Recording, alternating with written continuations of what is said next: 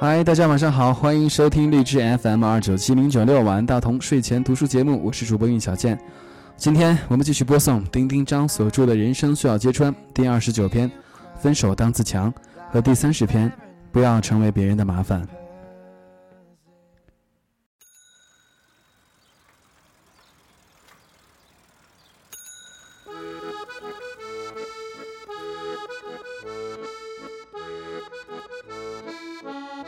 分手当自强。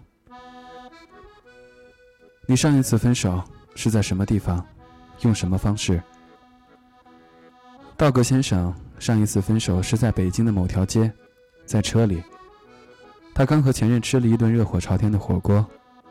在此之前，道格先生在微博上发了一条：“刚才最后一响是北京时间九点零五分。”当然，那不是最后一响。对于分手，我的态度是，可以分，但只能分一次，绝不能轻易提。这是我在每段恋爱中的高压线。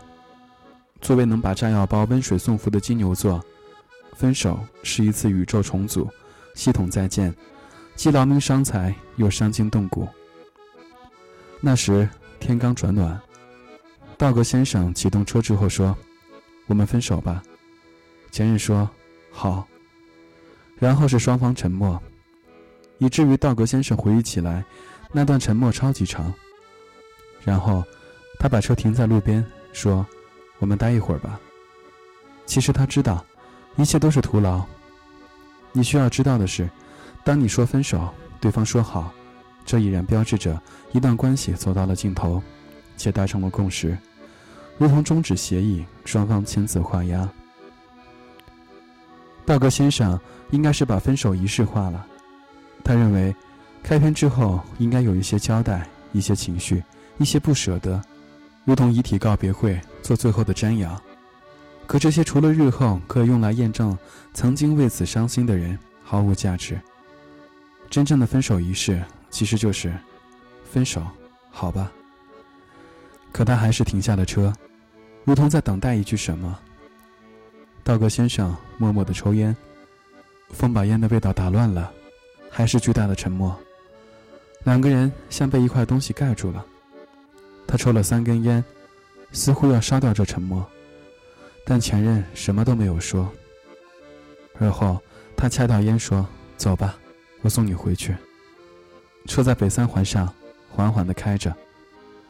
道格先生觉得有点难过，这好像灵车啊。尤其是速度和那种骚眉搭眼的状态，眼前这条开过很多遍的路，忽然觉得极其陌生。到了前任小区的时候，声音突然轰响起来。他们并列着呈现，不互相侵扰，并被放大了无数倍。比如三环的车流，洒水车的水喷过地面，轮胎压过一根干枯的树枝。隔离带被车压出的一声闷响。到楼下的时候，道格先生承认他非常难过。他看着无数次停过的地方，说：“你到了，下车吧。”前任静静地坐着，而后发狠似的打开车门，再关上，没有停留，转身走了。道格先生的泪水夺眶而出，那种感觉。就像在火车站送别一个很亲近的人，但你永远再不会收到他到达的消息了，很空洞。他待了大概三分钟，然后默默离开了那个小区。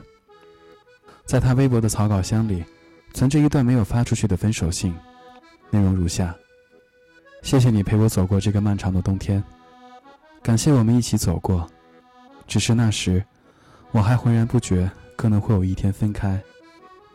但我也只好和你道别，像把该在哪里的东西还到哪里去。与你分开，像是一种归还。把你还给你，把我留给我自己，回到当初的模样。我会难过一阵子，但也是应该的。我也不想给你太多的祝福，各自安好，再见。现在看来，这封信有些矫情。最后这封信没有发出去，大概一是太过悲凉，二来似有挽留意味。他不同意自己在做出分手决定后，仍留有苟延残喘的欲念。如果一封信可以挽留一个人的话，就不用分手信了。何况这还是短信。所以我常在朋友们提出分手的时候，让他们想清楚，这不该是一个可逆的行为。再美好也已经过去了。所以我选择离开，走得远远的，尽量看不见。有一天，我一个人开车在路上，突然想起那个人，内心有些难过，然后我突然哼了一首歌。如果你离开，就走得足够远，远到我再怎么用力看也看不见。如果你是一个人的包袱，就不该再常常出现在他的面前。如果一个人是你的包袱，那就把包袱放到足够远的地方。我的分手步骤帖。一，和一个恋人只分手一次。二，分手务必简单，并告知原因，该加冕加冕，该追认烈士追认为烈士。三，分手后不再联系，不再开棺验尸。四，分手后如再纠缠，不再理会。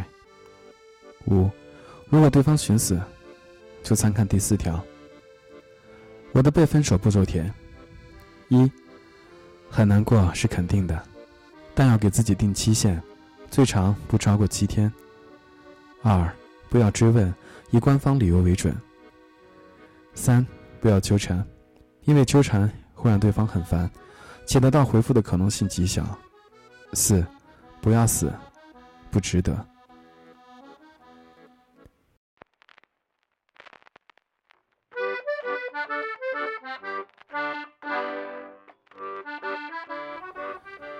不要成为别人的麻烦。如果爱带给人的是一种极致的愉悦体验，我们把这种体验定成满分为一百分的九十分。我们再来看分手。简单来说，分手就是因爱获得的那些愉悦无法抵消因爱带来的麻烦，那这个麻烦一定大于九十分。这得多大一个麻烦啊！朋友最近遭遇了一个难处。我们就叫她南处小姐吧。南处小姐和男友相处了两年，中间因男人花心玩过一次分手，后又复合，复合之后还算相濡以沫。再度相爱之后，南处小姐自然看得更紧一些，有时不免不安地追问我，比如他到底爱不爱我？爱我的话，为什么他总是这样对我？这夜他又打来电话求助，还发出状况题让我解答。假期之后，两人已经五日没见面。男友工作又忙，外公又疾病住院，男友陪完外公再回家陪外婆，后又有工作处理。南楚小姐的问题是：我也知道他忙，可我家和他外婆家只隔两条街，为什么他就不能花五分钟见上我一面呢？在爱里，大多难处都是自己找的。南楚小姐找的最棒，在爱里用“我难道还不如”。的句式，最容易达到自取其辱的效果。我难道还不如外公外婆吗？我难道还不如工作吗？残酷的是，在你不病不灾的情况之下，答案是不如。至于为什么不能抽五分钟出来见你一面，简直只配面无表情的告诉你，就是不能。不仅不能，而且我严肃的告诉他，南初小姐，你已经成为爱人的麻烦了，这是非常危险的。女人需要恐吓，在爱里纠结的女人更需要。我说，你成为麻烦的原因是：一，外公病了，外婆需要照顾，是不是很麻烦？二，这样麻烦的情况下，需要处理工作以应付明日的各种考核，是不是很麻烦？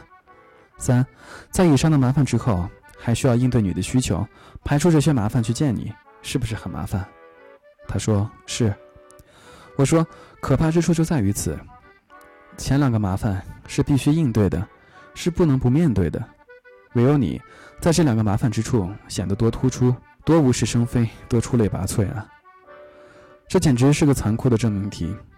我们常常在爱里执着，又因爱之名而骄纵。我也犯过这样的错，就是常问为什么不能，且常一厢情愿将结果推到他不够爱我这样的情况下。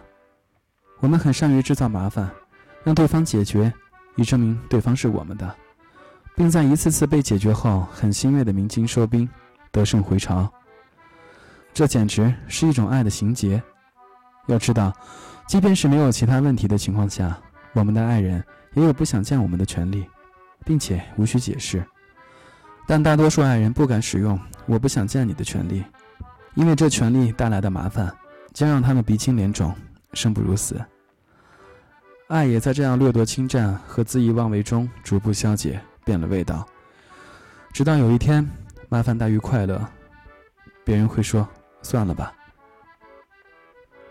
与每日不断的麻烦比起来，还是不爱走远点儿更舒心吧。我突然意识到，我曾经多么难为你。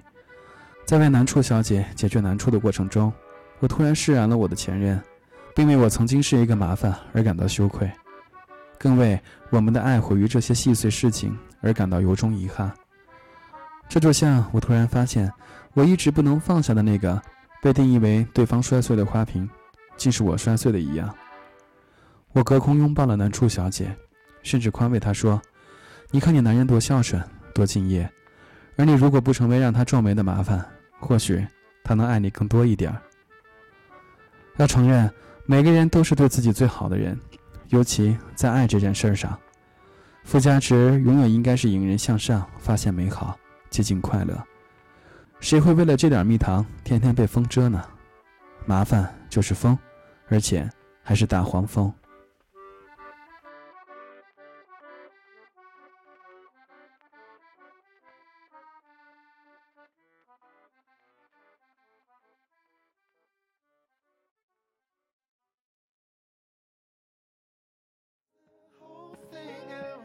OK，今天的书就读到这里。如果你是第一次收听，并且觉得还不错的话，请搜索我的微信公众账号 DT U Life。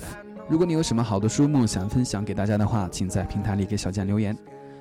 好，晚安，大同，晚安，亲爱的你。